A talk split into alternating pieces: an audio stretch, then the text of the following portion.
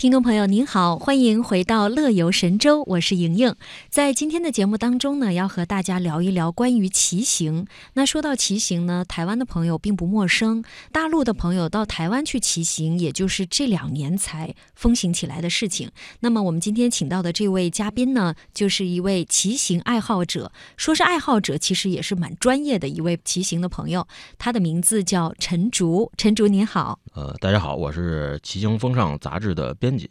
呃，《骑行风尚》是一个专门做自行车方面的一个专业杂志。我自己也是一个怎么说呢，就是大言不惭一点，算资深比较资深一点的一个骑行爱好者。没错，呃，骑行达人。也骑过很多的长途线路，嗯，然后自己。呃，这点微薄的收入也都基本上贡 贡献给贡献给骑行装备上了，是不是？现在家里有五辆车，天天家里谁看着谁看着都脑袋疼，说你们。天天屋里摆卖车的吗？啊，屋里弄这么多，都没地儿下脚了。天天被被家人说，但是这个爱好也还是一直，可能也会这么一直坚持下去。嗯，今天呢也给我们带来了一本书，叫《骑车游台湾》。在这本书的编辑过程当中呢，陈竹是亲历者吗？嗯。呃，算是亲历了亲历了一部分吧，因为对，因为图图书这方面还都是很多人一起来来合力才能就是出这么一一本书，一人的力量可能是稍微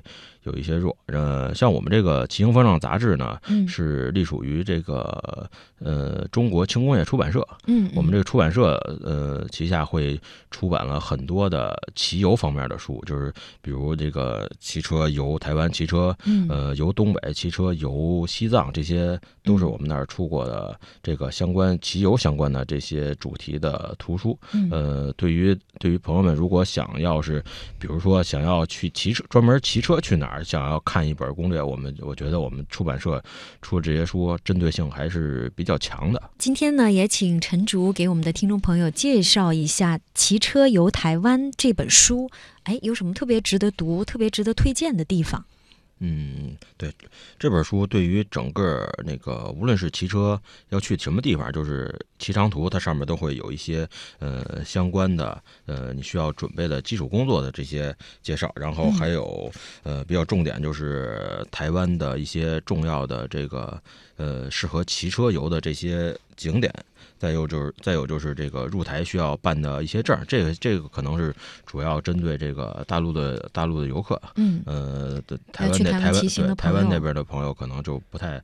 不不太需要，然后但是我相信有很多内容也是台湾的朋友，就是特别是喜欢骑行的朋友所需要的。对对对，因为台湾其实呃，对于大陆这边朋友来说，它应该算是一个呃更更老的一个骑行的圣地，就不光说是骑车的很适合骑车，而是因为它的自行车文化。嗯呃，因为呃，我们我们都知道，就是呃比较大的自行车品牌，比如像这个呃捷安特。美利达，他们其实，呃，他们的怎么说叫总部，或者是他他们的发源地，其实都是在台湾。嗯，还有一些比较大的自行车品牌，它都是从台湾那边那个发展起来。嗯，所以它的自行车文化和这个呃整个的积淀，在自行车这块是比大陆这块要要深厚的多。嗯，像我们之前去过，呃，去台湾骑行也是受那个那边的一些厂厂商的邀请，嗯，还有像台湾的自行车展也是，呃，可以说是亚洲，呃，无论从规模还有那个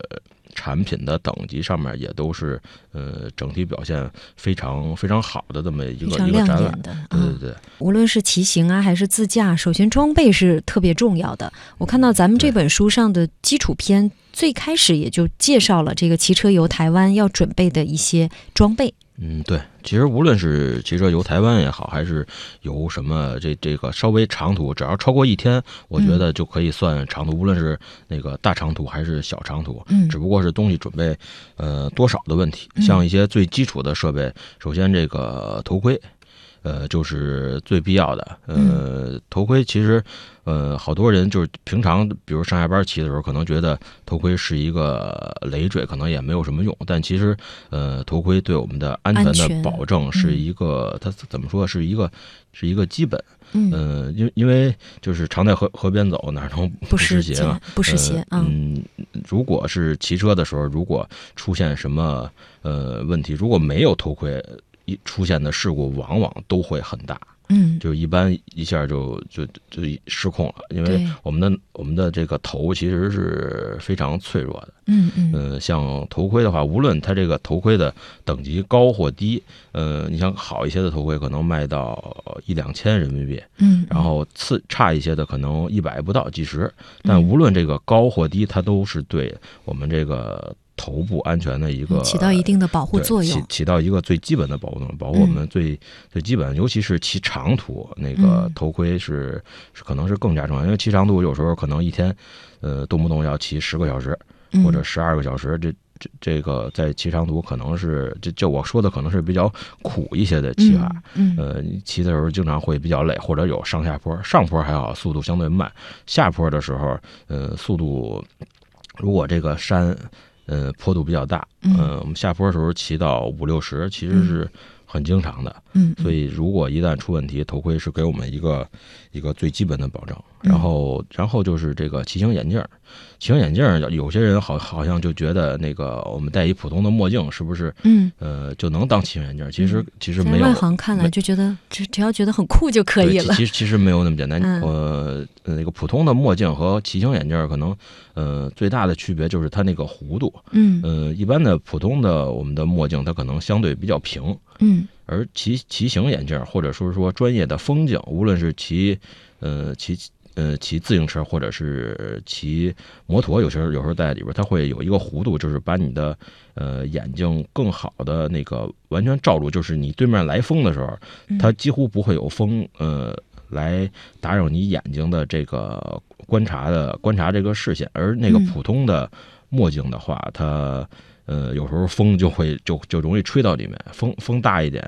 呃，有时候沙子都会进去。这这个，我想那个平常可能戴过骑行眼镜的，就会有一定的这个感受。嗯，然后再说就是这个骑行手套。嗯，呃，骑行手套其实，呃，这个呃，对于专业和不专业的骑行手套，其实这个呃，如果我们业余选手来说，呃，可能区别就不是那么大了。就是你戴一个。普通的手套，只要它能达到这个长时间骑行。呃，相对防滑，然后能吸一些汗，我觉得就都可以，不不没有必要去买一个特别好的一个专业的那么一个手套。呃，这是我我我个人觉得是没有没有太大必要的。而且这些内容也很好的在这本书上有呈现，对这上面也都会告诉你。然后还有像呃魔术头巾，这也是不一定是呃说不一定说是必须的装备。我们这个书上也也会有一些介绍，这个一个普通的魔术头巾怎么能让它变得非常有用，就不同的。的技法，呃，就是在我们平常出游，无论是骑车或者你去爬山，呃，这个魔术头巾也都是非常有用的装备。嗯，然后再有就是像骑行服啊这种专业的骑行装备，呃，就这些专业的骑行服饰。那骑行服饰其实我个人看也是，呃，那个用处不是。呃，那么那么的大，你像我们骑长途用一些，嗯，户外类的衣服，速干一些的衣服、裤子，那个吸吸吸汗一些的，就是其实骑着都不会特别难受。就是相对来说，呃，比较专业的骑行服服服饰，呃，它在竞赛方面、竞竞技方面可能是更加重要。就是比如我们看像环法，嗯，呃，这种专业自行专业的这种公路赛，可能穿的会比较贴身。呃，比较贴身，呃，它同时也有一些减少风阻的这个作用。嗯，但是骑长途的话，身身上带的东西会比较多，这这些作用可能就相比较之下没有这种公路赛的时候的那么要求那么高。嗯，呃，再有就是这书，我们这个书里还介绍了一些驮包。呃，因为因为长途骑行，如果你没有后援车的话，驮包是非常必要的，就是就是我们所有的。衣衣食住行的东西全在这个驼包里放着，他也会，呃，我们的书里会给你讲解这个驼包如何来合理的安排空间。嗯，就是用尽量小用尽量小的体积来装下呃更多的东西。像台湾，呃，它的天天气状况还是一一般企业都是四五月份嗯开始，一直到十月十一月，因为天气相呃相对来说整体还是非常宜人的。嗯呃呃，